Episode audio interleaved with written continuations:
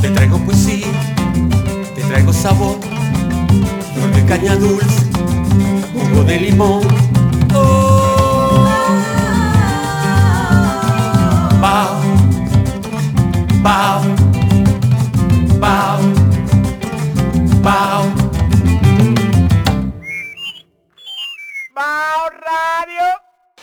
Sale el sol en la mañana, está Crisol siempre en mi casa y se despierta la esperanza, alimentando el corazón.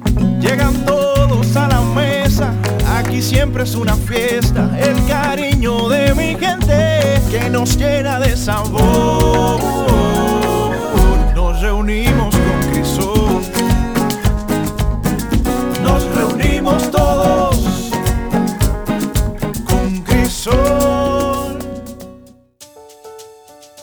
Cosechar lanzadores hay que sembrar disciplina.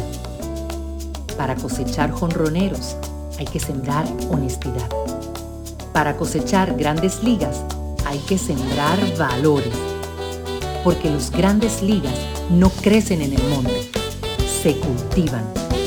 Así como el mejor arroz. Arroz La Garza.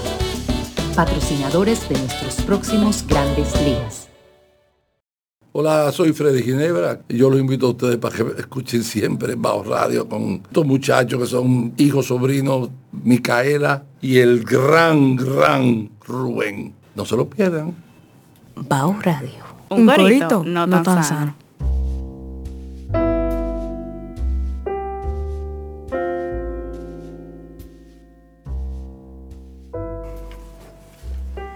Yo estoy esperando que tú comiences.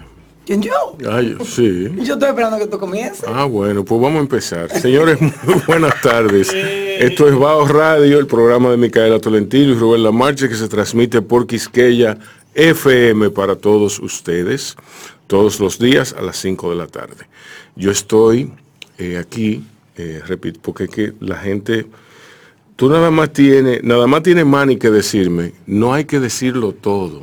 Y tú ya entonces yo lo, yo lo quiero decir todo. Porque para qué lo grabamos entonces. Sí, no, yo sé. entonces, entonces si, si no lo ponen, yo no digo nada. No, pero el día que no lo pongan, entonces no va, va a ser el día que tú no lo dijiste. Es- exacto, o sea El que... clásico, Sí, sabes, que sigue diciendo. Sí, que, que es lo de no acabar, eh, como con todos los seres humanos, es lo de no acabar. Señores, yo tengo aquí conmigo, hay dos invitados, yo voy a dejar que Micaela introduzca a María Cristina. María Luisa. A María Luisa, de que María Cristina. Está bien. Que- ya no, ya introdúcela. Te perdono. Sí. Está perdonado. María Luisa es una amiga mía que yo conocí ya hace un par de añitos, que es profesora de yoga, de meditación, de pranayama, además de que es psicóloga y muchas otras cosas. Eh, y siempre la tenemos aquí cada... A mí me encanta. Cada seis meses. A mí me encanta eh, la anécdota de María Luisa, de lo que, lo que tú le hacías, eh, porque eh, eh, retrata mucho el espíritu, el espíritu tuyo, el zeitgeist tuyo. Y es muy elocuente, muy elocuente. Eh, saludos, María Luisa. Igual, saludos. ¿Cómo estás? Estoy muy bien. Feliz de que me invitéis. Entonces ella me habló de un amigo eh, suyo, Rubén, que ella quería que nosotros invitáramos con ella. Sí. Entonces ahora te toca a ti. Sí, e es un, es un amigo mío muy querido, muy querido por mí, porque tiene muchísimos años siendo amigo mío, lo cual sugiere una valentía, una predisposición A la amistad. hacia, hacia el, ma- hacia el masoquismo. una valentía. Eh, una persona que me ha ayudado mucho, cosa que le agradezco infinitamente, eh, aunque muchos piensen que somos amigos, que de qué otra forma puede ser. No, no puede ser de otra forma, puede, puede ser de muchas otras formas. Eh, y él, desde cuando jugábamos baloncesto, que éramos niños, sí, con Gogó, allá en la Casa de España, hasta luego en, en Ciudad Nueva y, y luego fuimos compañeros de, de otras cosas, de, de muchas otras cosas. eh, de la vida, ¿no? de, de la buena vida, de la mala vida al mismo tiempo, de la buena que se convierte en mala. De la buena noche, Sí. de la mala noche. de la buena noche, de la mala noche. Eh, en eso estamos todavía, aquí sobre los 50 años yo y Homero Pumarol al pie del cañón. ¿Cómo estás, Homero? Tranquilito, muy contento que me haya invitado. Sí. Y tripeando como siempre nos juntamos. Cuénteme cómo se conocen ustedes dos.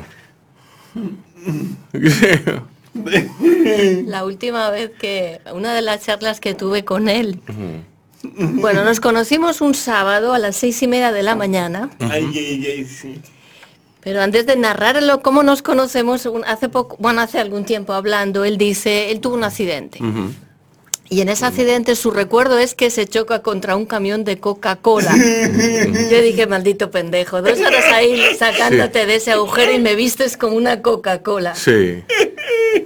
No, nos conocimos un sábado alrededor de las seis y media de la mañana. Yo iba a una clase de yoga junto con dos compañeras y me encontré en la Nacaona. Él venía dirección eh, Núñez de Cáceres hacia Luperón y yo en sentido contrario. Eh, Era de noche, todavía no había amanecido y voy hablando con ella y mi recuerdo es ver un coche con sus dos focos como se dirigía hacia mí. Ah, tú fuiste una de esas españolas. Sí, la Yo estaba allí. ¿Eh? Sí. Sí. Qué maravilla. Entonces el coche se dirige hacia mí y yo tomé la decisión de tirarme contra el muro de, de la Nacaona, del mirador. Pero él en ese momento eh, gira muy violentamente y se mete justo en los edificios esos de los Anacaona La 2. que tienen piedras.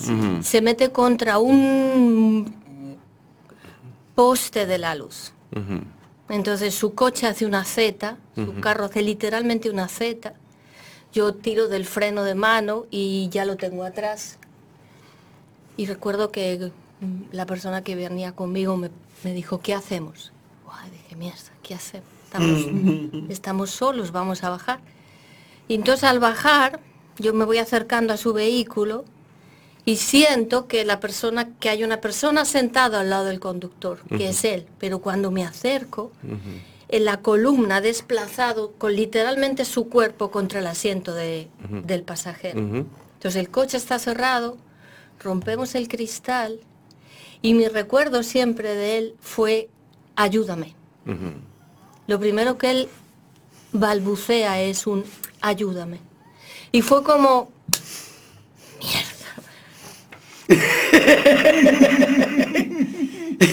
Modo Super Bowl. vámonos para allá. Eh, Luego me cagué de miedo, literalmente. Pero tuve una parada eh, ahí en ese, a los, aquello fue muy largo, la asistencia no venía, la ambulancia no venía, fue muy largo la espera. Los eh, ciudadanos que se acercaron a ayudar, lo que se intentaba era sacar el carro de esa Z que había hecho. Apareció una jipeta, me acuerdo, y con unas sogas en la jipeta aceleraba muy fuerte para sacar el carro. Yo seguía sentada a su lado. Hay un momento que su corazón se paró y yo dije, bueno, ya está, se acabó, ¿no? Entonces me acuerdo que al poner eh, la oreja en su pecho, sonaba, que ese sonido se me quedó muy dentro, sonaba como cristales rotos. Y yo dije, no, este no está muerto. Entonces, ¿tú sabes que la muerte es una dama fuerte, o sea, la muerte viene revestida con fuerza, ¿no? Y yo creo que tenía prisa, la tipa decía, saca ya, este, este me lo llevo. Y yo me acuerdo que con las dos manos dije, bueno, te mato o sales. Y entonces le golpeé en el pecho y ¡pum! volvió. Apareció una ambulancia. La ambulancia no estaba medica- medicalizada, era un, un triste... Era, sí, era. La muerte. Sí. Era un carro de muertos. Yo cuando la vi, el- alguien de la ambulancia me dijo, los sanitarios me dijo, salga, vamos a intentar sacarlo, lo sacaron. Y yo a Mumu que estaba conmigo le dije, bueno, ya, chao, bye. O sea, el tipo no llega, el tipo está más muerto que vivo. Pero esta compañera mía, fajada con los acontecimientos, ella al día siguiente, que es domingo, se ha enterado de que el individuo que se accidenta en la Nacaona está en la Plaza de la Salud. Yo le dije, mira, Mumu, detrás de esto hay una madre, habrá una esposa, habrá unos hijos, habrá una familia. Si el tipo está vivo, está jodido. Porque fueron mucho tiempo sin oxígeno su cerebro. No hubo asistencia y, y creo, eh, supe que la habían llevado al, al Contreras. Exactamente, y de ahí me llevaron. Sí. O sea, fue todo un via crucis. Entonces, bueno, fuimos, apareció lo que, lo que yo me temía, que había una familia, pero no me esperaba que era tanto. Son una mamá y como cuatro hermanas. Sí. Y aparecieron como guerreros en ese uno de los pasillos de, la, de la salud, acercarse hacia nosotras. Obviamente querían la narración, ¿no? De- Y bueno, ahí empezó... Así, imagínate. O sea, yo no recuerdo nada, pero Pero gracias a Dios. Claro. Bien. Entró en coma, estuviste uf, yo volví en mí como cuatro meses, pues tres meses. cuatro o cinco meses, estuvo en coma. Exactamente. Diablo. O sea, y cuando volví, enseñarme a hablar otra vez, porque Aprender a o caminar, sea, aprender. fue para yo volver de mí, pasó rato, para yo saber que ella era ella. Eso, Sí. o sea, para yo volver en mí, eso fue un proceso. Además, cuando eh, estaba tu padre, me acuerdo que tu padre pasó muchas horas en esa- ahí dentro de ti, contigo. Y su padre, yo no quería verle, porque una cosa, uno se hace valiente un momento, pero cuando ya la, la valentía ha pasado, yo soy una persona que no quiere, o sea, entrar en el juego de la emoción. Pero su padre me hizo entrar ahí en cuidados intensivos con él. Y, ¿sabes? Acercarme a su oído, decirle, mira, cabrón, sal de esta, sí, o sea, o muérete o no te mueras, pero Decídete. de coño, o sea, tienes allí un poquetón de familia, había una una comunidad novia, aquí, detrás de ti. Sí. y salió, Y y saliste. hay gente que dice que no muy bien. Pero yo me siento muy bien, mejor que nunca de hecho. Y me acuerdo que robaron, tenía, robaron tu, tram- tu trompeta. Ay, sí, que, que era una trompeta que yo tenía en esa época. Pero bueno, Pero mira, eh, yo vivía en la Nacaona, allá en el último edificio que va a dar con, con La la, Lu- Luperón, la el. José Antonio, no sé qué, estaba alquilada ahí. Y él solía ir a tocar su trompeta al mirador. mirador, y la anécdota es que a las 9, 10 de la mañana, tú estás tranquilamente tomando un domingo tu café y oyes un tipo... Y mi esposo decía, qué bendito perdigón le daba el de la trompeta.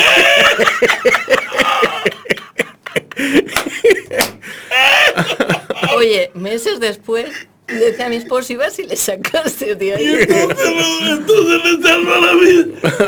De la trompeta, de haberlo matado. ¿Qué lo mata? No le hagas caso, se muere. Ay. Y así fue, así fue como nos encontramos.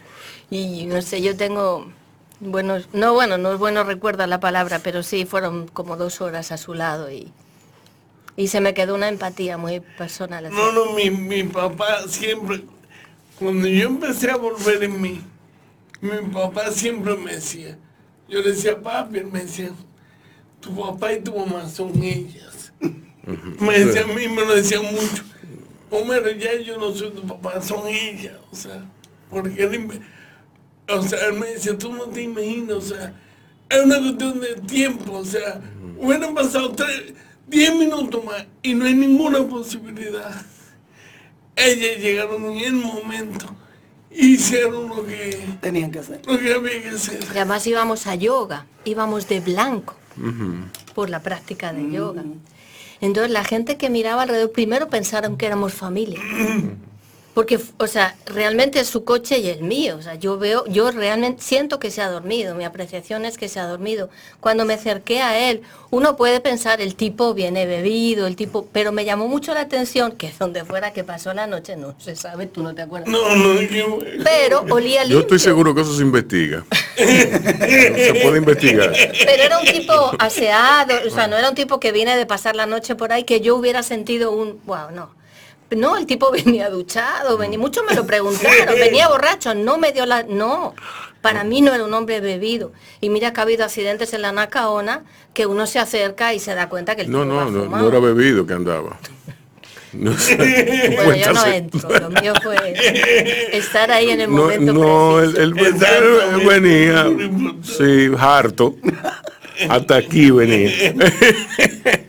Imagínate. Para mí Mira. que se durmió. Sí, yo creo que sí. la- la- lo que pasa es que mi memoria de los momentos más cercanos a accidente no existe porque de hecho fue una de las observaciones que me hacía uno de los terapeutas que me decía tu memoria tú vas a recuperar tu memoria poco a poco porque mientras más cerca esté el accidente más difícil que tú recuerdes porque Sí. eso fue el impacto y ahí es muy Dios o sea eso eso va a haber que trabajarlo hasta físicamente Pero fíjate que luego narraste, me golpeé, me dices Porque una de las yo veces siempre- contra un camión de Coca-Cola. Yo siempre recuerdo, digo, no recuerdo, esa es la idea de que yo tenía, que yo traté de evitar un perro o algo. Hice un giro que me, que me, de, que Te, sacó de control. Exacto, que perdí el control. Ese, es mi idea, claro. Lo que pasa es que mi idea... Y él venía muy rápido. Me imagino porque... No, no, no, No. yo no. Mira, ni, ni digan lo que digan, ni lo que han dicho, y quizás sus hermanos, ni había, a mí entender, podría venir hasta arriba de lo que fuera. Era un tipo limpio, olía limpio, porque yo pasé dos horas ahí. Y era un tipo que no, la velocidad no es tal cual. Yo es cierto que en el cruce lo veo venir y es verdad que sí, él va abriendo contra mí. Entonces yo tuve claro mi decisión de tirarme contra Ya. ese muro. Pero él me mira. O sea, él logra enderezar su coche. Capaz que si él iba muy rápido, yo también, capaz no sé, no sabría en este momento, porque el golpe fue tremendo. Y para mí, nuestra impres- mi impresión es que ese pinche poste eléctrico le hizo una Z al carro. Una Z. O sea, su cuerpo estaba aquí. Lo abrió por abierto, o sea... Sí, esos muros. Pero, pero fácilmente que el perro que él vio fuiste tú. Sí. Me gustaba más la Sí, versión de Coca-Cola porque porque la vida. Eso me hizo ilusión, me Pero dio. su carro era rojo. Eh, mi carro no era rojo, era un Octavia, gris. Pero lo de la chispa de la vida dije, bueno, estaba cerquita de algo. A mí lo que me impresionó cuando logramos abrir esa puerta a base de... El mumo apareció con una piedra así y me dijo, lo vas a romper. Le dije, flaca, yo, qué maldad. Sí. Entonces le- levantamos el, el ganchito y al acercarme y darme cuenta que no eran dos, sino uno solo, el ayúdame. Si él no dice nada, Ujú. ¿Tú lo hubiera... ahí? No, bueno, no lo hubiera dejado, No. sé que no, pero el ayúdame. O sea, el tipo tenía un, un- un aire todavía que su conciencia decía, ayúdame. Y ese ayúdame me... Mierda, vamos para ello. Así. Pero era imposible moverlo, el cinturón estaba muy... Y luego intentábamos buscar, ¿cómo se llama? Y aparecieron estampitas de los santos y la Virgen, supimos que era de su madre. Porque decimos, el tipo encima, el tipo reza. Pero era su madre. Padre, ¿no? El coche era Era mi prestado. mamá. Y santo por aquí, santo por Era de allá. mi mamá, era era hermana 626. De mi mamá era. Sí. Y yo vi esa... De hecho, de hecho, uno de los, que, de los médicos que me conocía la familia, porque yo tenía un carrito pequeño, me decía, suerte que tú andabas en el carro de tu mamá. Porque tú hubieras andado en cualquier otro carro de tu casa y no hay ninguna posibilidad. Porque en mi casa había un carro pequeño, solo ese era mayor. Y él siempre decía eso, él siempre me decía, tú tuviste toda la suerte del mundo. O sea, todas las cosas te favorecieron. Porque cualquier otra persona hubiera tenido ese mismo accidente en circunstancias mínimamente distintas. Y no es digo, no, no fue fácil lo que yo pasé. pero No, cinco meses. él me decía, pero tú estás aquí ahora.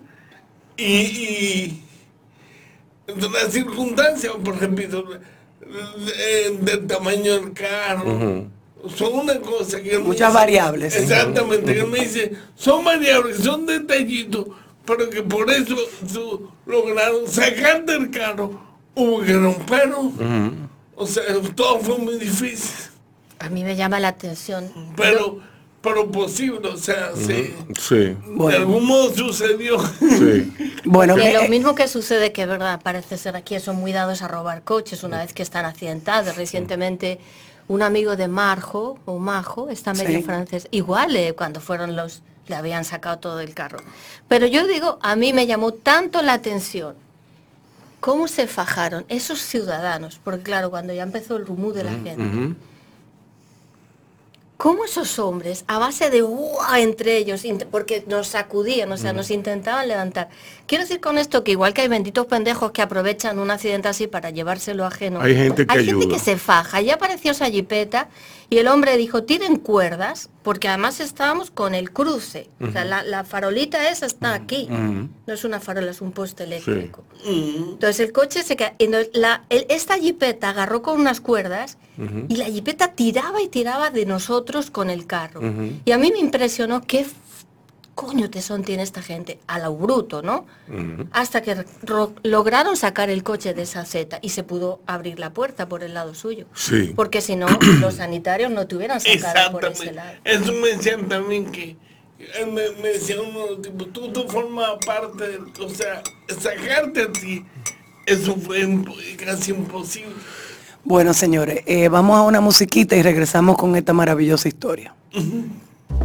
Yo recuerdo ver a Homero, después que todo pasó, eh, yo lo vi a Homero, él estaba en, la misma, en el mismo estado más o menos, porque era más reciente, eh, eh, era más reciente el accidente. Homero estaba muchísimo más torpe, muchísimo menos articulado. Homero, Homero, la gente, la gente no lo aprecia, no lo aprecia sobre todo la gente que está en contacto con él, como yo. Pero yo me doy cuenta del progreso paulatino. Pero yo siento todavía, o sea, yo ahora me, o sea, no siendo dramático, pero yo aún ahora siento mucho, o sea, independientemente de la edad, que me imagino que eso influye, y la serenidad que eso logró en mí, porque yo llevo un desorden de vida que era demasiado fuerte. Llevábamos, pero entonces esa serenidad y yo siento, por ejemplo, eso me pasa mucho, yo siento mejoría, porque recordar para mí eso era, después del accidente, eso era como a veces yo recordaba. Y yo siempre tuve muy buena memoria. Entonces me creaba unas contradicciones que el psicólogo me decía, no te incomode tanto o sea, me ayudó mucho uno de los psicólogos. Sí, la, suerte que tú te ríes de tu pérdida de memoria, aunque a mí no me haga tanta gracia a veces. Que no solo recuerdas tú. Sí, sí, no, porque es que una pela, muchacha. No, es que a veces no te imaginas. A veces me dicen, ya me lo he dicho seis veces. Sí. Y yo digo, bueno, callo. Ah, te lo dicen. Te lo dicen. Ah, pues yo voy a empezar a decírtelo. Claro. sí. pero imagínate, Mira. Gente eh, que no me tiene la confianza. Que tú, o sea, gente que, que, a la tercera vez que le digo lo mismo. No, yo, yo lo que utilizo es el tono. Sí, Homero, sí. ¿Tú me entiendes? Entonces, cuando, cuando está Mauri Sánchez, cuando está en Rosa, es más fácil porque todos sobrellevamos, todos compartimos la carga. ¿Tú me entiendes? Pero yo vi a Homero en un evento en, el Centro Cultural Español. Eh, como asiduo que soy, como asiduo que somos todos al Centro Cultural Español. Y lo vi y yo me quedé mirándolo así un rato, yo me quedé, él no, él no me veía, y yo me quedé mirándolo y yo, yo lo único que hice fue abrazarlo. y él me devolvió el abrazo. Yo dije, coño, qué bueno que estás vivo. ¿Tú me entiendes? Y eso me da una idea, eso te da una idea a ti de todos los accidentes, los accidentes que han pasado con peloteros, los accidentes que han pasado con gente borracha en la calle, me trae, me trae a la mente el accidente que sufrió el hijo de, del señor López, el dueño de, de eh, del sitio, el restaurante este de comida rápida. Sí, tú me contaste. El, 27. Eh, no, el que, el que sí, el que está allí en el malecón. Eh, del señor López, bueno, que iba en, esa misma avenida, en un carro McLaren, en una... Y me, me, cuesta mucho como hay una expresión, wrap my mind around. Entender. sí, entender. Envolver mi mente sobre ese tema. que, haya, que haya tanta, tanta carencia aquí con todo y que ha surgido el 911 con todo y que, se ha revolucionado eh, la atención médica. Pero ¿qué tipo de atención puede existir para un accidente de ese tipo? ¿Tú me entiendes? Que ocurre aquí en la ciudad, por con razón. Y si tú te fijas, si tú te fijas, a mí me gusta mucho cuando vamos a Rancho Arriba, cuando vamos a, cuando voy a Constanza, eh, cuando he ido a Jarabacoa, que me fijé que había muchas, las cruces a, lo largo del camino. A lo largo del camino, porque aquí se usa mucho eso, poner una cruz donde ha muerto alguien. Y si contamos son infinito el número de cruces. Entonces eso, eso te dice algo a ti, una lección que aprender en términos de seguridad vial, de, primeros auxilios, de todo, de todo, todo el entramado que, ocurre detrás de. Pero déjame que te cuente una cosa. Mira, yo quizá por, no sé, por mi educación. Mi padre eh, fue miembro de Servicios Especiales de Ayuda en Montaña. Entonces de chiquita, ah, no que me fuera muy familiar, pero mi padre si algún montañero caía bajo los aludes de nieve, ahí subían, sus equipos, subían los equipos de salvamento. No salvabas a nadie porque estaban muertos.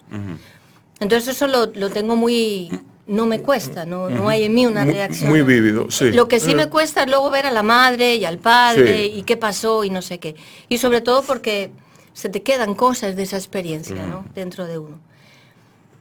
Pero recuerdo que cuando sucede eso, nosotros viajamos, esta compañera mía es española, pero con nosotros viene alguien que practica yoga dominicana. Y su primera reacción es, no nos involucremos. Sí. ¿Qué? Porque nos van a culpar. ¿De qué? No. O sea, atender a un ciudadano que se está muriendo, ¿te van a culpar de qué? Y yo asumí el que me, que me culpe. No hay testigos, me decían. La verdad que no hubo testigos. Luego sí, se arrimaron. No hay testigos. Dije, pero está mi palabra. Sí. Entonces, y esta muchacha durante un tiempo dijo, no den mi nombre. Y de hecho a su madre siempre mencionamos dos. Cosa porque ocultas.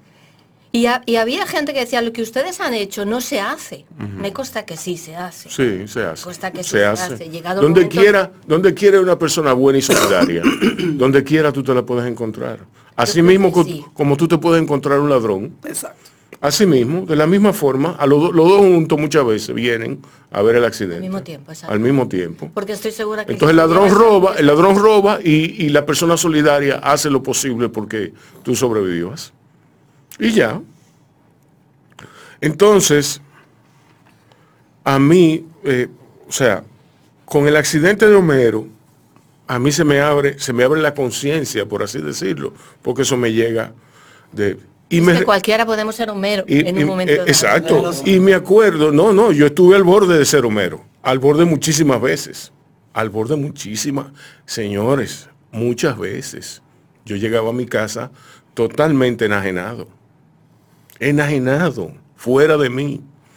Y me recuerdo eh, de un caso muy particular de un primo mío que murió en Barcelona, murió en Badalona él murió en una carretera y su carro salió volando en una curva y para que tú veas lo que es la precisión de los, el, cuerpo médico que lo asistió y todo eso. Cuando ellos llegaron, ya él estaba muerto. Él saltó, se, se, fue el carro en una curva y saltó y cayó en, el vacío. Y ellos, ellos determinaron que él se había dormido por ser diabético, porque no se había puesto la insulina. Y en ese, porque él se puso, no, perdón, él se puso una dosis que no era de insulina. Oye, oye hasta dónde llega el cuidado, el cuidado de esas personas que son, que tú me entiendes, que es, que es un cuerpo entrenado para determinar la causa de la muerte y, para, para, ayudarnos. También. A mí me resultó y, penoso. Y me dicen, me dicen que llegaron, ellos llegaron a los dos minutos. A los dos minutos de ocurrir el accidente ya estaban ahí. Yo recuerdo que yo, claro, ahora pienso mi error o nuestro error fue no haber llamado a una privado. O sea, yo desde entonces cargo con una ambulancia privada, que luego el tipo se faje a pagarlo o, lo metan preso porque no lo puede pagar, pero esperar ese servicio, de verdad que a las dos horas, cuando aparece esa mierda de ambulancia, con dos personas que no están ni preparadas, que les estoy diciendo, el tipo ha tenido una parada cardio de corazón, su corazón se ha parado, está sufriendo, su cerebro no tiene oxígeno y abren esa camioneta como el que va a meter tres bicicletas. Sí. La tabla donde le subieron, era, yo tengo mejor tabla de plancha. Exacto. Y yo dije, este se muere como que... Sí. Y decía Mumu, vamos a llamarle, ¿a quién vas a llamar? Solo vas a llevar flores a un, a un cementerio, ¿a quién vas a...? No se va a salvar. Y luego dijeron en el Contreras, ¿hacia allá? Se pararían en la mitad del camino a tomar, a comprar el recambio del claro, de la tarjeta. No, no, a comprar frituras. A comprar frituras. Ah, no, déjalo ahí que se está muerto.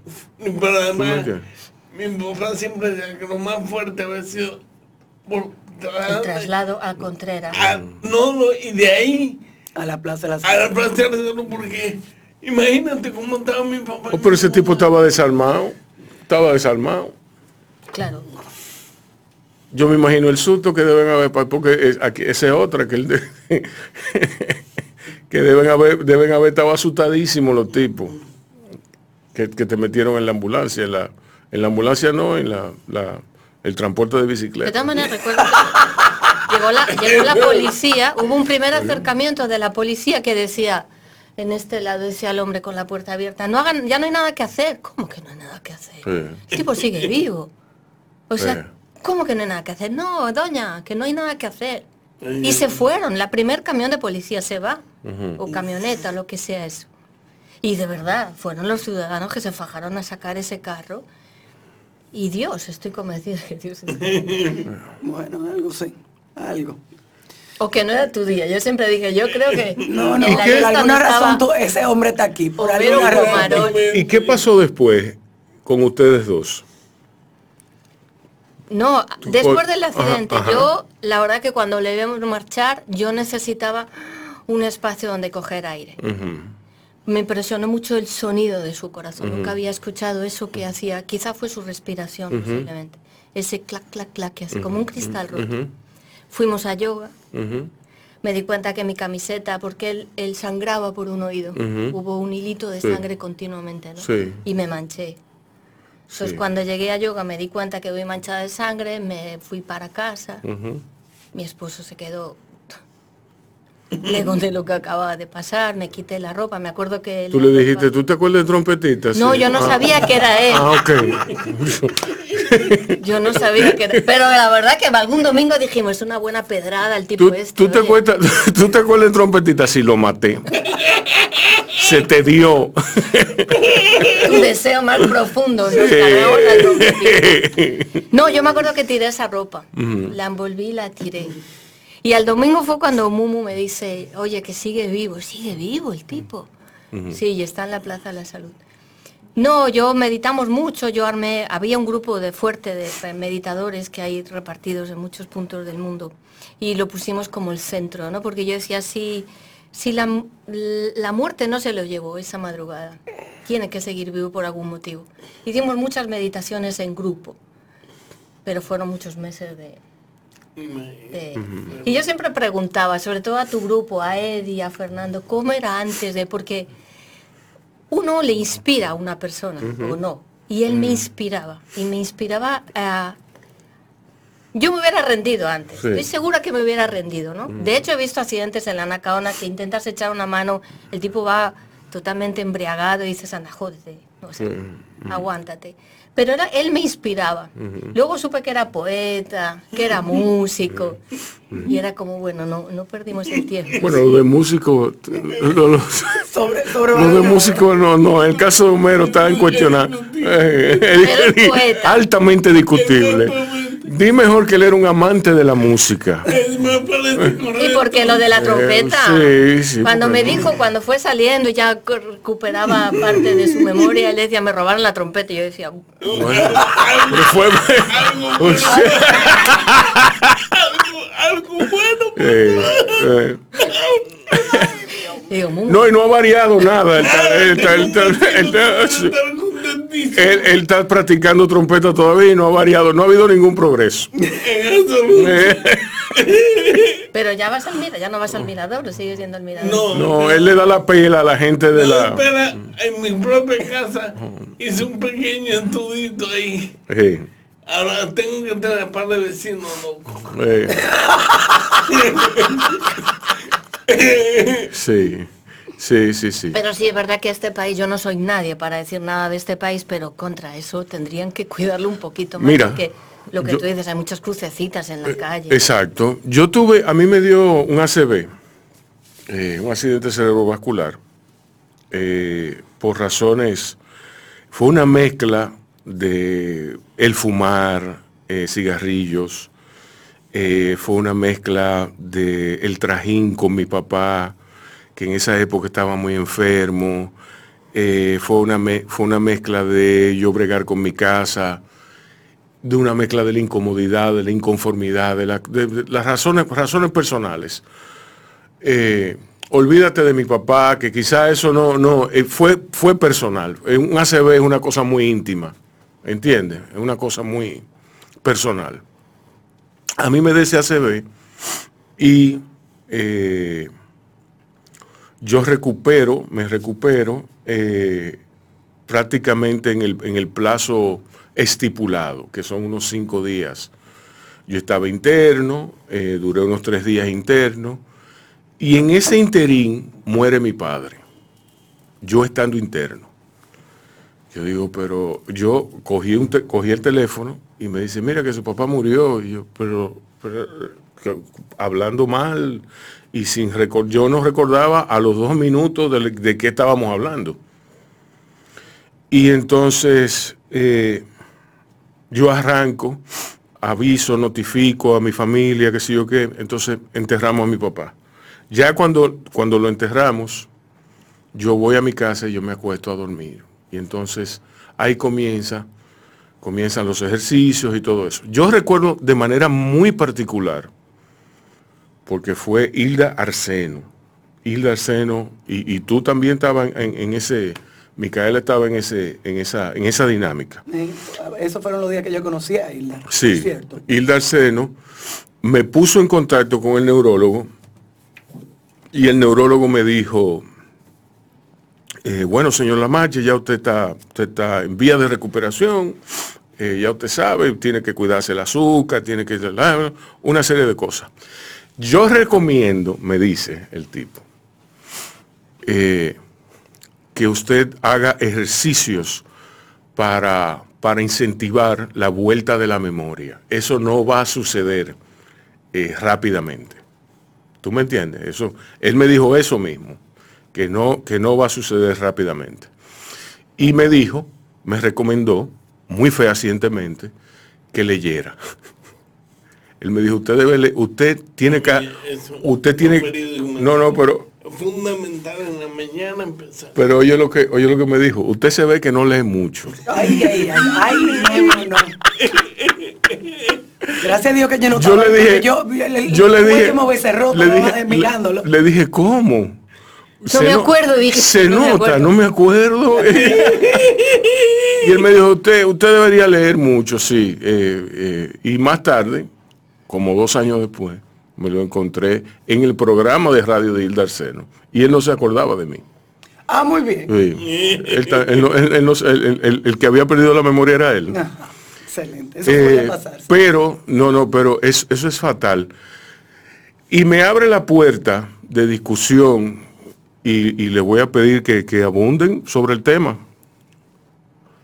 Sobre, hay, hay un hecho, que nosotros somos lo que recordamos. Somos lo que recordamos. Hay, hay, gente que dice que somos lo que hablamos. Hablar no es más que la labor mecánica de articular esos recuerdos. Nosotros somos lo que recordamos. Y sin esos recuerdos no somos nada. Somos como un clean slate, como una, una tabla en blanco. Y nada, sí. De tabla en blanco yo te puedo hablar. Bueno. Porque esa sensación de yo no saber quién soy, o sea, de no tener absoluta idea de mirarme, de mirarme la madre como que, ¿qué soy yo?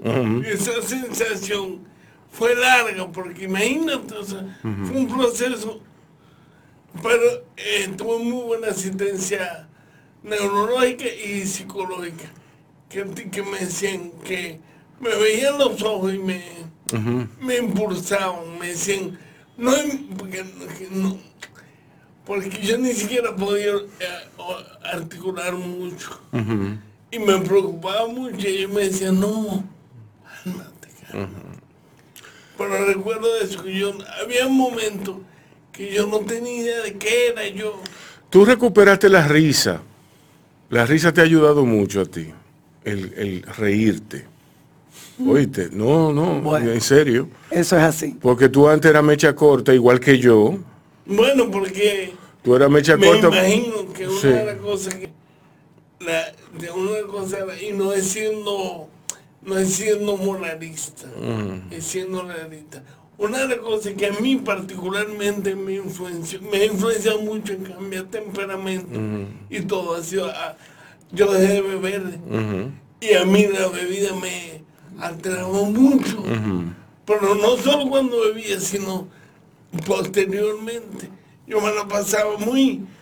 Bueno, la bebida no solamente. Exactamente, no solo la bebida. Eh, pero yo me la pasaba alterado. Yo me la pasaba alterado también. Yo Y eso, una cosa que a mí me ha ayudado, lo, lo digo precisamente por lo que tú dices, la risa. Y yo recupero la risa, que me imagino que tiene mucho que ver con la tranquilidad.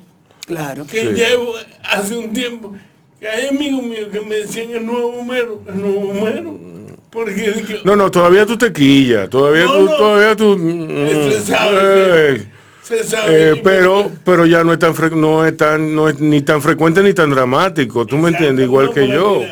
eh, lo que pasa es que el temperamento había un campesino en mi familia que decía los pumas no pelean solo sí con su sombra. Y que no le hagas caso pelean solo bueno. Entonces yo tengo ese mismo. Entonces imagínate eso alterado a un nivel quién sabe. Sí. entonces por eso digo que yo hace un tiempo hasta lo agradezco porque yo tengo mucho tiempo, como 12 años, sereno en el sentido de no alterado por consumo de cosas. Una vez dijo Mero, me dijo, ¿tú sabes lo primero que te quitan en la zona colonial cuando te roban? Y yo me quedé pensando, celular. Hice la borrachera. bueno, esa nota nos vamos a un chin de música imagino, no sé, por, por, los trabajos neurológicos, que esos impactos resetean el cerebro. A mí Te sacan toda la información, Te quedas como los celulares cuando los das el barrido. que me asistió a mí me decía eso, me decía, tú estás teniendo una oportunidad. porque claro, una de sus cosas era enfocarme en lo positivo. Y él siempre me decía, la vida te está dando una oportunidad de empezar. Tú sabes cómo tú andabas. Y yo me quedo aquella porque la verdad, o sea, y eso, como decía ahorita, eh, es una de las cosas que me parece que me influencia mucho. En mi temperamento, o sea, yo sigo, como dice la marcha, yo sigo teniendo el mismo temperamento, pero mucho menos afectado. Sí, sí, sí. Eh, su amigo Eddie, Eddie una vez ah, se le aguaban los ojos, porque yo le preguntaba a Eddie cómo era antes, porque uno entiende que ni su forma de hablar, ni cómo era antes, y sus ojos se aguaban cuando intentaba narrar el anterior Homero Pumarol. O sea, cómo era. Y lo que para ellos el impacto que era encontrarse con otro individuo que ya no era Homero Pumarol. Sí. O sea, que es otra persona ya, ya. con la identidad de Homero. Eso para un amigo es fuerte. O sea, Sí. cómo manejas una relación amistosa con alguien que es totalmente otra persona en su forma de... Sí, es así. Pero Es- yo lo que pasa, no digo, es mi percepción. Lo que pasa es que yo andaba muy alterado siempre. Y, pero yo siento, o sea, yo me siento tan yo como antes. Lo que pasa es que es como, es como que tú dices de repente, wow, esa ventana siempre ahí, esa puerta, así, esa luz que yo no veía. ¿Tú entiendes? Como así me siento ahora mucho más sereno. Sí, porque se dice, no está dado Y no hecho, es, ¿no? y no Sí. quiero ¿Está decir- puesto? Sí. No, pues, Lo que quiero decir es que no es, o sea, No, pero que dilo. no es que yo sea algo distinto a lo que era, sino que ahora me parece que he descubierto cosas dentro de mí que son mucho más positivas. Pero yo me siento igualito, claro. Sí. Pero más sereno, claro. Es que no vale la pena eh, eh, eh, perder esa energía molestándose con cosas que no- uno no tiene. Claro. una vez... Oye, oye, ¿quién habla? Oye, ¿quién habla? Dice Micaela. Tolentino. Micaela Oye, ¿quién Tolentino. Exacto. Micaela. Tolentino. No o sea, estamos, nos estamos quitando la, la, la, la- eh, el, el La ripio, eh, la venda. Vaina, ¿eh? Eh, Déjame irme a buscar la cama y arroparme hasta el cuello. Óyeme, ¿eh? esto, esto ha servido de algo. La oficiante eres tú ahora. Tú ¿eh? que va, tú sabes que una de las veces que estoy con ella en la, en- yendo a un sitio a otro, no mucho, pero un- uno de los días me sorprende porque ella se ha iniciado en la meditación, en Sí. el pranayama y tal, Sí. y de repente me dice, tú sabes que me he dado cuenta, toco menos el claxon ahora. Sí. Y yo dije, desgraciada, Sí. se me pongo menos violenta. Sí. Sí, sí, sí. Hoy, pero cuenta la vez que ella estaba como que estaba entrando, que estaba, que tú pensabas que estaba entrando. En uno de los ejercicios Sí. de Sí, que teníamos como, no, tú me tenías acostada como por 40 minutos Y y, me me había hecho y tú y me estás mirando, va, está entrando, está, lo he logrado por fin y yo me paro, tienes que ver esta serie de Netflix. Esos son cerebros muy activos. Él, él intentó entrar en la meditación Sí. cuando quiso reconducir su vida después de salir de que no ha sido fácil. Y me acuerdo un día que me dijo, todo está bien, o sea, todo esto de la meditación está bien, pero el comité, Sí. o sea, llevamos aquí una hora de grabar y me vienes a decir que hay un comité aquí. Un comité, señores. El tipo se ha fajado hablando con 300 Homero Pumarol. Sí. El- Digo, no hay gente que no se puede. Igual tú. Igual No, tú. yo soy, yo soy igual. Y ahora que estoy aquí acostada, ¿tú sabes qué estoy pensando? ¿Has visto la última serie en Netflix? Te dan ganas de coger el puñal y clavarlo. Dice, voy bastante mejor, dice ella. Sí, Bastante mejor. sí. No, pero la meditación y la, y la, y la respiración ha cambiado mi vida, honestamente yo lo digo. Para bien, para mucho. Silencio en la sala. Silencio en la sala. Seguro que sí. Estamos esperando que tú abundes. no, ¿y para qué vamos? Ah, bueno, pues entonces. No, sí. bueno, que voy mucho más tranquila en la calle, que ya no toco bocina, que ya no me pongo agresiva con Claro, la tú no gente. tocas casi bocina porque el que maneja es Ricardo. Bueno, también. ¿Eh? Yo miro para arriba ahora y miro las masas. Y Tu celular, tu celular. No, yo no lo veo en mi celular cuando manejo. No, pero No, no, no, hagamos bromas. Habría que trabajar esa parte de ustedes, esa, o sea, entrar en unos espacios de silencio y acostumbrarse. No, yo el espacio de silencio yo lo hago, o sea, yo entro en un espacio de silencio. Yo entro en un espacio de silencio, yo me callo, yo me ca- le callo la boca a todo el mundo y me ocupo de que está en silencio. El problema es adentro. Eso es. Es adentro, el problema es adentro que todo el mundo anda voceando.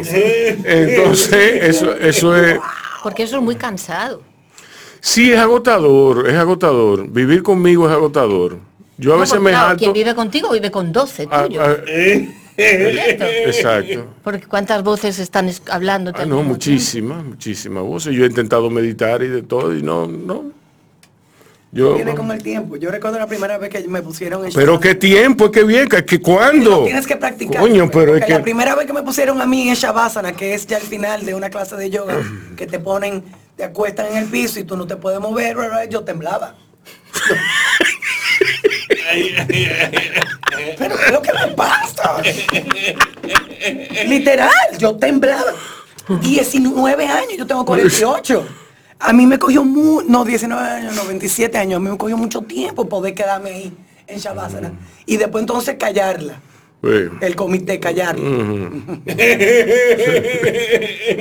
Yo quiero, yo quiero introducir la moción de que nos callemos todos. no, no, no, espérate. Yo tengo algo que Sí, decir.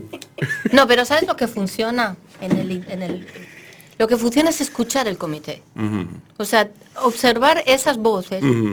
Y, y- y porque no es verdad que la gente cuando se inicia en la meditación es verdad que va a callar. La gente dice es que no puedo callar la mente. No la vas a callar. Callar la mente es como decir es que no puedo parar el torrente sanguíneo. Sí. No, no lo vas a conseguir. Pero deja que el comité hable. Con la práctica tú te das cuenta cuando se conectó. Y tú estás ahí de observador. Lo malo es que cuando ese comité habla y tú entras en la negociación. Exacto. Es ahí donde tú perdiste el papel. Pero tú siéntate en silencio, entra en los aspectos físicos, es decir, dicen que la parte física es la respiración y el latido del corazón, la parte energética es la vibración y un sonido. Tú observa eso y escucha el comité y vuelve a la respiración. Y escucha el comité. Con la práctica, el comité va bajando. Es como, ah, claro. Sí, Ok. se va O sea, callando no, la gente dice, no, que no se puede, es que, que, ¿cómo hago para que se calle? No puede que se calle. Porque sería secuestrar un glóbulo rojo a tu torrente sanguíneo, vas a, sí. a desangrar. Deja que hable. Y tú lo escuchas, como escuchas la respiración. Porque al final de qué te das cuenta de que tú no eres esto. Porque la pregunta es, yo siempre al principio, cuando empecé el entrenamiento hace tantos años, yo decía, está bien, si me escucho respirar, me escucho el latido del corazón, ¿quién está escuchando? Esa fue la primera pregunta. Sí. Entonces el maestro te dice, averígualo. Esto es tremendo. Porque ya está bien, el individuo que es esto, respira, se mueve, le pica la pierna, oye las conversaciones, pero ¿quién está escuchando todo eso? ¿Quién soy yo? Ahí empieza todo eso. Eso es lo que le da al espacio de la meditación la necesidad de que se convierta en algo diario. Porque en el momento que profundizas en quién soy yo, empiezas a ver todo esto desde otro plano. Yo soy esto con una serie de circunstancias y de características, de programas, programas metidos por mi cultura, mi familia, mi educación, mi sexo, mi color de piel, mi bandera. Pero no soy yo, esa no soy yo. Eso es el, la magia. Eso es lo que yo... Homero, ¿cómo, cómo te ha servido eh, el, escribir? A mí me ha servido muchísimo, pero yo quiero que tú me digas cómo te ha servido a ti el volver a escribir y, y el volver a articular el- la voz poética, que es una forma de darte terapia también.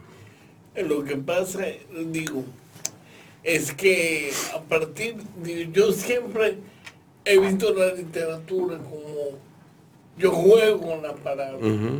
Entonces, a, a veces, digo, lo digo por mi experiencia, a veces yo sencillamente me siento a, como, como yo siempre hacía de Exacto. a jugar, a decir, wow, si yo junto veloz con luna, el luna veloz. O sea, que parece es una tontería. Es un juego. Pero yo, me la- eh, yo siempre, y a mí es algo muy, para mí es algo muy mío, muy- Íntimo. exactamente. Y para mí es algo que me hace falta, que a cierto tiempo yo tengo que hacer ese juego, porque digo, no, ya no sería juego, sería esa disciplina. A mí me fascina por eso, porque no existe tiempo. O sea, cuando yo, yo puedo profundizar en eso, independientemente de los resultados que tengo. Es la única actividad que yo hago que me hace meterme dentro de mí, muy dentro de mí, que a veces cuando leo lo que digo, pero eso no lo escribí yo. Y a veces no me gusta, no por cuestión estética, sino morales. Y después digo, wow, pero... Y eso, o sea, me, siempre me, pasa eso. O sea, me, por eso me fascina tanto la literatura, porque, ah, mira, hay momentos que yo digo, ha sido después de un tiempo que lo pienso así, que a veces yo leo y pienso en, en pintores, en cuando un pintor hace un trazo, y cuando lo ve dice, oh, algo así es lo que a mí me pasa. Para mí, o sea, sobre todo después de mi accidente y todo eso, me imagino que a nivel de la memoria me ayudó mucho. Porque me pone a ejercer la memoria. sí. Y yo, evidente, es una cosa que siempre me, me, repitió uno de los neurólogos que me asistió. Me dijo, lo que más sufrió es tu memoria. Porque en un momento él empezó a reducirme la cantidad de pastillas y asistencia. Porque él siempre decía, el objetivo es lograr que tú estés normal otra vez. Para eso no es fácil, tú ves. Entonces él me decía, eso, él me decía eh, que mantuviera, que la palabra, la palabra y algo, a él le fascinaba eso, porque él me decía, eso te obliga a, a, pensar, a ejercitar, sí. a ejercitar la memoria. Y él, él me decía, cuando él casi no me conocía, él me recomendaba algunos juegos, pero de que él supo, de que me conoció más, él me decía, él me decía, no, ya sigue haciendo lo que tú haces. O sea, no deje de escribir. Pero era casi terapéuticamente. Digo, yo, o sea, yo debo la vida por su actitud hacia mí. Sobre todo porque siempre me trató... Eh, yo tuve varios médicos o neurólogos que me asistieron y todo era como muy dramático. Y este tipo siempre me, me habló directo, me decía, me habló y me trató directo. Y a mí eso me impresionó mucho. Sí. Ahora, lo que es fascinante, el tipo sufre un accidente, anula la memoria, el recuerdo histórico desaparece. Bien, todo desaparece, pero él es poeta. O sea, es curioso, el individuo viene con, un, con una identidad, se, le resetea todo, pero... Él es poeta, él es poeta, no, él es poeta y liceísta. Cuidado, eh, ojo. Pero no ojo con eso. ¿Por qué sigue escribiendo luego del accidente y no se le olvida? Porque es liceísta. es que tú no. Ah, pero ah, ah, pero ven acá. como que es tan fácil eso. Mira, Homero, ¿y tú has escrito sobre el accidente? En un lo que pasa es que en un momento o después. No, no. Yo escribí. después del accidente yo en un momento me intenté varias veces, pero, y eso es una cosa que yo, por, eh, porque me, de repente, uno de los hijos me, me, decía eso, me decía, no te pases la vida en eso, la vida continúa, o sea, suelta eso. Y para mí fue muy, fue un consejo muy bueno porque es cierto que yo tuve un momento como un cul de sac que era como al otro día volver y él me decía, no, él me decía, no, deja eso, tú, tú tienes que nacer otra vez. Sí, memoria nueva. De nacer, olvida eso. Es que el accidente se lo han contado. Exactamente. O sea, es algo que te han contado y que tú ni estabas. Exactamente. Y si estabas, estabas en un tránsito extraño. Es lo que siempre me decía, que a mí ahí fue que me influenció mucho, porque él me decía, él me decía siempre, porque de verdad que en un momento él me decía, tú vas a ver lo peor de la gente, lo más morboso. Y no es con malas intenciones. Sí, no, las veces... Pero la gente viene a caer el pobre. Entonces te están haciendo daño. Las veces que Homero, las veces que Homero, porque es una necedad, tú me entiendes, la gente es necia.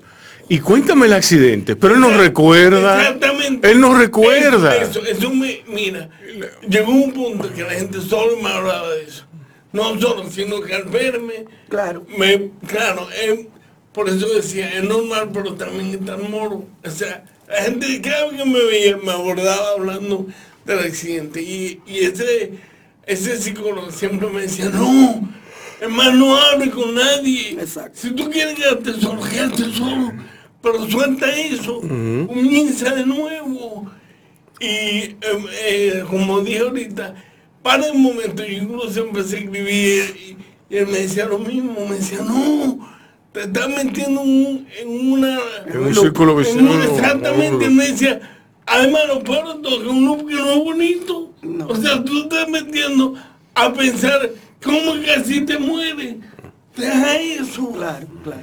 Y no fue fácil, pero, o sea, claro que no fue fácil, pero pero yo a partir de un momento, hasta yo con el temperamento que tengo, empecé a decir, me incomodaba. Porque verdad, o sea, él me decía, fíjate que la gente a veces ni te conoce que dicen, ay, el pobre. Mm. pero el pobre que me dice, pobre que tú tienes amigos, tienes hermanos, o sea, tú tienes una vida. Yo, yo escribí. Él me decía, tú te vas a acostumbrar a que te ven como, ay, el pobre. No, y se incomoda mucho. Yo escribí un artículo para SDQ Magazine, eh, no recuerdo la edición, pero yo escribí eh, en, ese, en, ese, en, esa crónica, en ese artículo, un poco lo que, lo que me definía como amigo de Homero, y es un artículo tanto sobre Homero como sobre mí, como, como es natural. Y ahí yo narraba que Homero chocó y todo eso. Entonces yo decía eh, en un momento, una conversación con Homero Pumarol va más o menos así. La marche, dímelo, dímelo Homero. ¿Cómo tú estás? Todo bien, Homero, ¿y tú? Bien, bien, bien. Eh, la marche, ¿tú vas para Casiva? Sí, yo voy para Casiva, nos vemos allá a las nueve. Ok. La marche, sí, dime, ¿tú vas para Casiva? Y eso en aquel momento, eso eh, a, mí me, a mí me gustaba, pero hasta cierto punto. y me, sigue pasando, lo que pasa es que yo, de alguna forma... Lo que pasa es que tú te ríes de eso ya. No, es que lo que pasa es que llegó un punto, digo, esa es mi experiencia, llegó un punto en que tomar yo hice mucha terapia, pero llegó un punto que para mí era lo mismo, era por ver al accidente. Entonces, que fue una, como decía ahorita, fue una recomendación de un tipo, el tipo me dice, a mí se me olvida la cosa y yo no tuve el accidente que tú tuviste. Exacto. O sea, se te olvidó, se te olvidó, lo repetiste, lo repetiste. Sí. Me decía, la pero sigue para adelante. Exacto. Pero Entonces, tú sabes que los accidentes de carro en, en general son muy malos para el cerebro. Eh, porque hay accidentes que el cerebro es el, el, ah, ah, shake. A Homero posiblemente le pasó lo mismo, además de que perdió respiración, no, le llegó el oxígeno al cerebro. Porque yo tengo varios amigos. A Homero, hubo que hacer hasta una traqueotomía y hubo el, el, el, el, ex de Amelia tuvo un accidente parecido a Homero y él duró como cuatro meses en coma, eh, con todo partido, eh, tráquea, de todo. Y él no le, no le faltó el oxígeno, pero el movimiento fue tanto que le afectó las conexiones del cerebro. Sí, sí. A mí un psiquiatra, me acuerdo con respecto, que me dijo, deja de ir a verlo. Lo mejor que haces es no volverlo a ver. Parecía como que poco humano, ¿no? Y era porque, eh, obviamente, en el momento que te sientas, ¿qué tal? Yo me acuerdo la primera vez que él sale del coma, yo no quería, porque ¿qué le digo? ¿De qué estoy en tu vida? Entonces es como, ah, mira, recuerdo, te voy a recordar, no. Y aquel psiquiatra español me dijo, no vayas más a verlo. No importa si no te vuelvo a hablar más nunca, ¿qué más da? Yo, mira, ¿te acuerdo que... Así es. Era como, joder, qué poco humano, ¿no? bueno, yo mantuve relación con su madre y con una hermana que fue mamá de un compañero de Héctor. Pero intentaba alejarme de él, porque era como, si él quiere saber, que pregunte, pero que le narro yo otra vez lo mismo. Claro da mucho que pensar sobre este programa entero. Claro. Bueno, señores, vamos a una musiquita y regresamos. Desde antes te digo yo, o sea, yo he tenido muy, porque a mi papá ser médico de que se enteraron, a mí me asistieron buenísimo, neurólogo buenísimo. o sea, tipo que, y nos quisieron cobrar, mi papá siempre me dice, diablo, tú sí tuviste suerte, porque médicos muy buenos me asistieron y me decían eso, me decían que, o sea, yo no recuerdo, o sea, lo que tú me, o sea, me decían que, se me fue, que a veces, es lo que yo decía ahorita, que a veces, como yo no recuerdo, me... me te hacen recordar. No, no, que me... Que me que, Impotencia. y entonces eso altera mucho mi... Tu sistema. ¿Te molesta hablar de eso o ya no? No, no, en absoluto. O sea, a mí no me molesta, como estamos hablando en absoluto, lo que, lo que a partir de un, en un momento molestó era que la gente solo me abordara. Por el accidente. pero no solo eso, porque a mí no me importa hablar siempre. Mira, mira lo que me pasaba mucho, que me venía a preguntar cosas. ¿Qué, ¿En qué tú estabas pensando? ¿Qué pantalones tú tenías? Pero, ¿Tú entiendes? Yo, yo como, Homero. Porque, ¿verdad? o sea, Respira, Homero. Respira. De, los psicólogos me decía, Homero, tú estás pasando una prueba.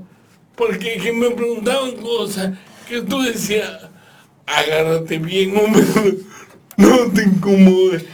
¿Qué pantalón tú tenías? O sea, ¿Sabes lo que me llamaba la atención? Los días que sucedieron allí, cuando yo me acercaba al hospital a estar con tu padre un rato fuera, me molestaba las declaraciones de se drogaba, iba bebido, y yo no era por defenderte porque no te conocía nada, pero yo decía, ¿con qué, eh, con qué alegría determinamos que el tipo iba borracho, que el tipo se drogaba, que el tipo que... No, o sea, Ah, y si se lo defendía a tu madre. Señora, le habrán dicho de su hijo bendito lo que sea, yo no sé lo que es. Yo me acerco a un hombre duchado y en, estado agradable de acercar y, ayudarle. O sea, ¿quién se sacó que ya se lo imaginaban drogado, el tipo bebido, desarmado? Y la gente eh, tenía eso de, ¿y cómo fue? Entonces, ¿cuándo fue? Y, yo decía, déjalo en banda. A mí llegó un momento que Solo que me mencionaban la ciencia a mí me alteraba, porque de verdad que la gente... ¿Qué pantalón lleva? Exactamente, cosas no, que no relajando, de verdad. Preguntaban cosas que tú decías, Homero, respira profundo. Mira, yo, yo... Respira profundo, porque, o sea, mi vida, tú, tú me estás preguntando que si el reloj funcionaba. Yo recuerdo, yo recuerdo Entonces, ¿qué, ¿qué pantalón yo tenía? ¿Tú entiendes? Entonces, que si se enteró fulanita, ay, lo van a matar. O sea, tú entiendes. Yo recuerdo, yo recuerdo un cuento que me hicieron. Y ahí, perdón, y ahí fue uno de los momentos que más me sintió, eh, perdón que te interrumpa. Sí, sí. El psicólogo, porque yo me decía eso, me hizo como verlo de me hizo, me hizo verlo como una posibilidad de entrar en mí y de Exacto. Y de, o sea, me se observa la gente. Sí reconocerte a ti. Pero tú siempre... Hablen lo que ellos quieran. Y para mí eso fue como... Oh. ah, porque de verdad que había un momento que yo quería entrar para con la gente. Yo recuerdo... A mí me asistió mucho el psicólogo. En ese momento para mí fue fundamental. Yo recuerdo un cuento que me hizo no no a mí. De esas noches interminables. Es que entre ustedes ahí... Que estábamos, estábamos Homero y yo. A saber. Estábamos Homero y yo sentado detrás en una fiesta, en una fiesta donde Gracias estaba... que yo no conocí a este hombre en esa época. ¿Tú me conocías? Sí, pero nunca nos fuimos Sí, pero nunca, no coincidimos en los bonches. Exacto. ¿Tú te imaginas nosotros tres juntos? Dice Micaela, no, si, la, si Rubén conoce a Homero, yo dije, ajá. Pues, enseña, tú sabes. Y el tío, ah.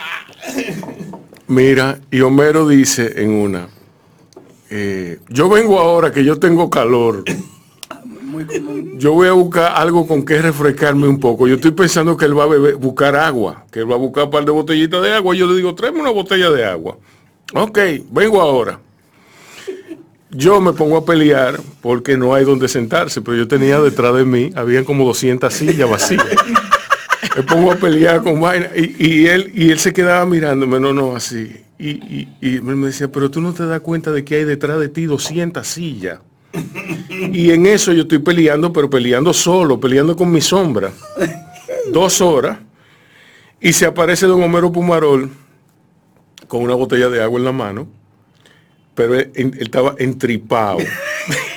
él parece, parece que encontró una ducha y él entró y se, bañó con la ropa, puesta, y se, el pleito fue encontrar él y yo porque yo le dije pero maldito loco loco del diablo ¿qué, tú haces mojado? no que yo tenía calor y ahí comenzó otro ciclo de pleito, de pleito. sí el lío fue montarnos en un carro que soportara toda esa vaina sí y así así así seguimos siendo amigos. Yo creo que el Licey es lo que nos unió. El, amor por los tigres. El amor principio. Sí, sí. No, pero fue el Licey, el Licey. Ok, Licey. Entonces vamos a hacer las preguntas espontáneas. Te va a hacer un buen ejercicio para nuestro querido Homero. Eh, Todavía. ya, voy acabando. No, no, no, es, todo es una persona que me quiere venir a buscar hace rato. Yo, dile que yo te llevo. Pero dile yo que, te llevo. Ya, yo te llevo. Bueno, ok, aquí voy, aquí voy. Homero, pon atención. María Luisa. O sea, ya jugaba esto. Sí. Bueno, venga. Ok. ¿Cuál es tu palabra favorita? Helado. Es que jugar con él es perder. Mira, yo recuerdo un día que Homero, dio un... estábamos cenando, éramos un grupo de gente, estaba el hombrecito entero, el hombrecito completo, y estaba Homero, y estaba yo, y, y fuimos a cenar a un sitio. Y Homero ha pedido un tiramisú. un tiramisú como de este tamaño. era, era una ración para tú servirle de más personas. Homero se la comió solo. Pero fue un nivel, fue una hartura de, la, de dulce que él se dio, que todo el mundo dejó lo, que estaba haciendo y se nos pusimos a mirar a Homero. Así. come dulce él, que es una enfermedad de los pumarol. Ah, Perdón, continúa. Ok, ¿cuál es tu palabra menos favorita? Eh, anciano. Anciano. Wow, esa es. Sí. Eh, ¿qué te ¿Usted no va a responder, no? Sí, yo también juego. Pandemia. Sí. Bueno, sí. ¿Qué te excita de manera creativa, espiritual o emocional? Amor. La música. Sí, yo pensaba la música. Te excita, sí. ¿Qué te excita de manera espiritual? Eh, creativa, espiritual o emocional. La compasión. Ok. ¿La qué? La, compasión. La compasión. ¿Qué les apaga? Perder. La brutalidad. El miedo. Tu mala palabra favorita. Una, Homero. coño. Lo afirmo, coño. Eso no es mala palabra. Sí, dura. dura. Se ¿Eh? Eh, yo pienso igual. No, no, no, no, no, porque que, si tú dices, tú dices cambia la frase. Cambia la frase. Totalmente. Ok, pero si tú dices, si tú dices, coño, este tipo. Sí, pero, eh, pero cambió la frase. Coño. coño. Exacto. le da contundencia a todo. Tú estás diciendo una frase que puede ser lo más inmaculada. De repente otro al final dice, coño. Coño. Y varió todo. O sea, el sentido varió. A mí me encanta. Estos días en Barcelona, en un cruce, de esos que te está la Guardia Civil esperando, y ¡fua!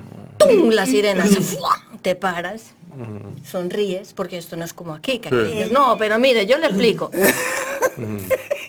Y mi esposo dice, te lo dije. Entonces el tipo dice buenas noches. Y yo digo, coño.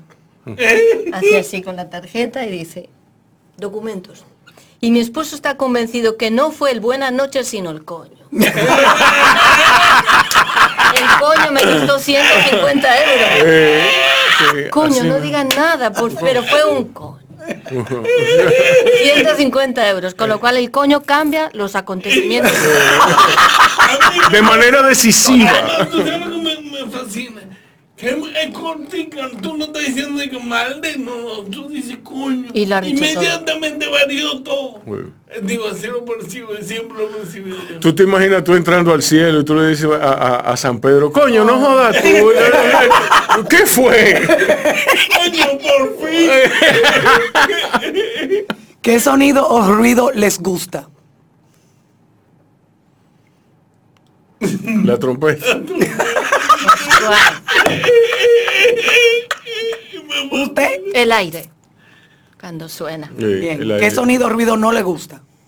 No les gusta. La trompeta de Homero. Ahí, ¿eh? Estaba yo rápida ahí, ¿eh? Estaba rápida. La venganza fue mi venganza. Al aire que suba eso. Hey. Eh, que no me gusta en el play cuando el Licey perdía. Uf, eso era, oía los "Ay". el diablo era eso.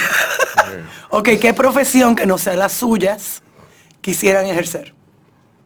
Ninguna. Homero fue abogado. Y publicista. Sí. Y qué profesión que no sea la mía. No, pero la de abogado, la de abogado lo hizo particularmente infeliz. Uf, Particularmente Sí. infeliz. déjame pensar, qué profesión que no sea la mía me gustaría. Algo que fuera muy como arquitecto, algo así que, Ah, wow. que me obligue a tú en arquitectura, porque no, o sea, no es que me atraiga en absoluto, sino que de repente, o sea, que de repente pienso algo que, me- que no se pareciera a mí, que me gustara mucho. Y Exacto, eso es. ¿Qué profesión no les gustaría ejercer? Abogado. eh, nada como un número. Eso soy yo, nada con número. Eh, Y sin embargo, tú eres bastante buena con los números. si leen, ¿qué están leyendo? La microbiota.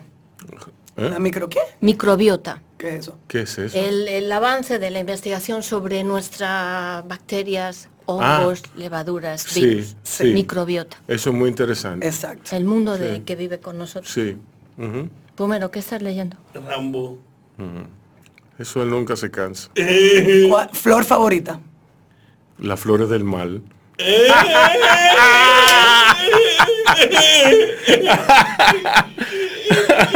¿Eh? La bergamota, la flor de azar. Eh, Es que hay tantas flores.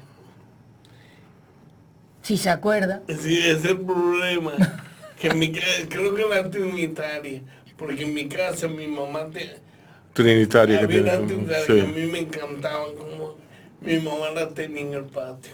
Color favorito. Violeta. Azul. Eso. Ok. Sí, ahí. Ahí. Ok, artista plástico o visual favorito. Wow. Está duro el examen. Visual. De que el examen. Si no sale bien, no volvemos. Desgraciado. Artista visual. O plástico. Artista, puede ser fotógrafo, fotógrafo. Bueno, sería interesante que fuera un fotógrafo. Una mezcla de topografía con foto. Con foto. Sí. Un artista plástico. Ponle bacon a los Sí, ok, ya, Sí, quemado aquí. quemado. Eh, diseñador de moda favorito. Peor, peor. Ah, bueno. Vittorio y Luquino.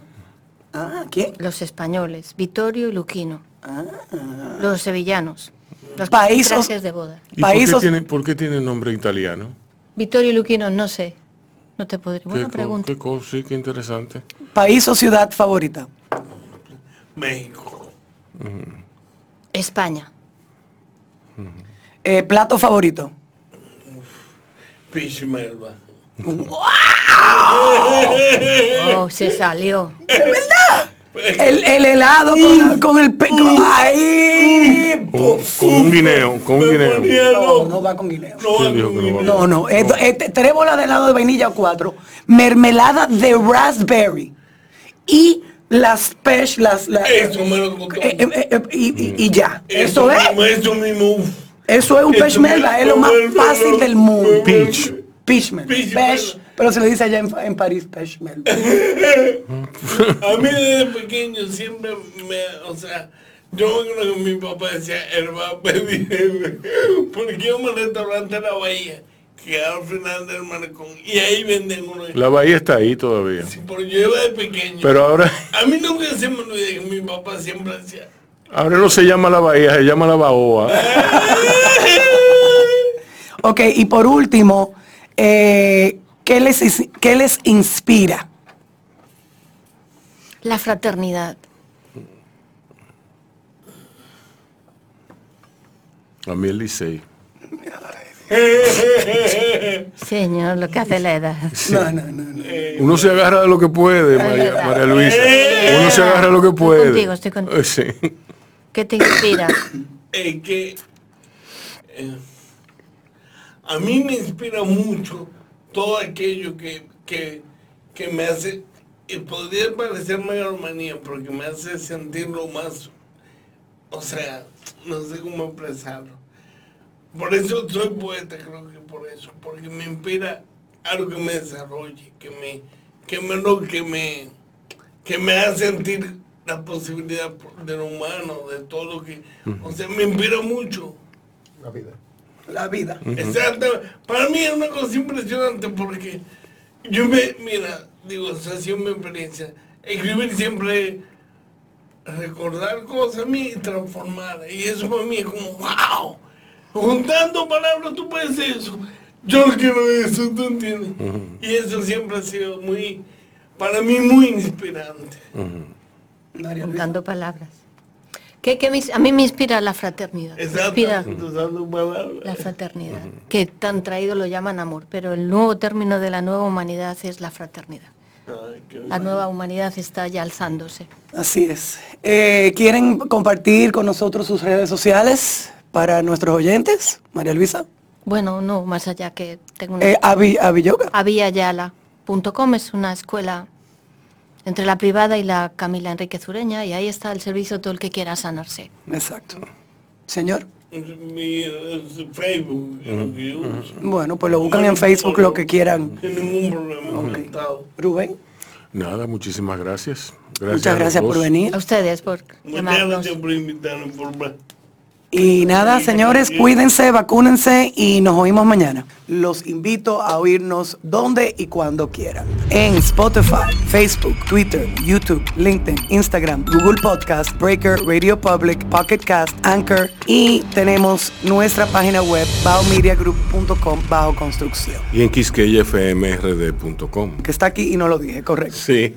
Normal. Bao Radio. Un corito no tan sano.